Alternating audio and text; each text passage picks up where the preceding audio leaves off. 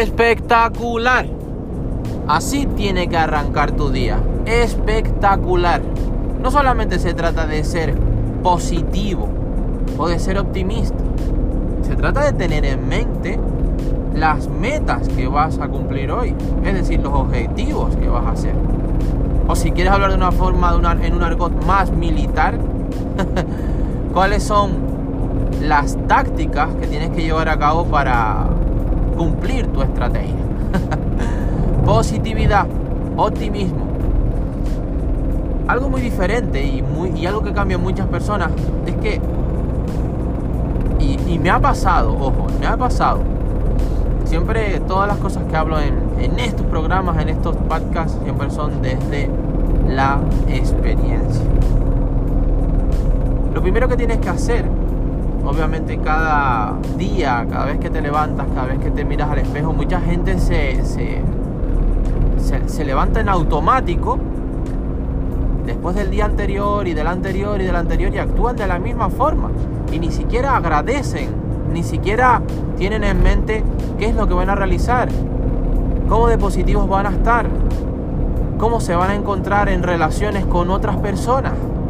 Rayos, nunca dejes que tu actitud sea afectada ni por tu cuenta corriente, ni por tus circunstancias económicas, ni por tus circunstancias de pareja, familiares, funciones, cargos, problemas en, tus negocios, etc. ¿Por qué? La gente puede decir, Rayo Valentín, pero es que eso es imposible.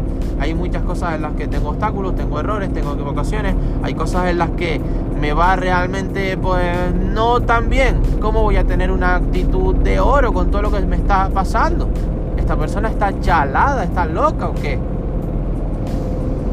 Sí y no, sí y no, porque tu actitud va a estar muy por encima incluso del servicio que estés prestando tu actitud va a estar muy por encima de las equivocaciones o de los errores que has cometido en el pasado. Tu actitud va a estar muy por encima de que no te sepas desempeñar o no tengas las habilidades suficientes todavía mientras estás aprendiendo. Tu actitud va a estar muy por encima de algún entrenamiento, alguna formación algo que tú estés aprendiendo, es decir, algo en lo que tú te estés formando para después obtener mejores competencias o tener mejores habilidades. Tu actitud va a estar muy por encima de todo eso. ¿Por qué? Porque tu actitud va a ser tu mayor valor. Tu actitud es irreemplazable.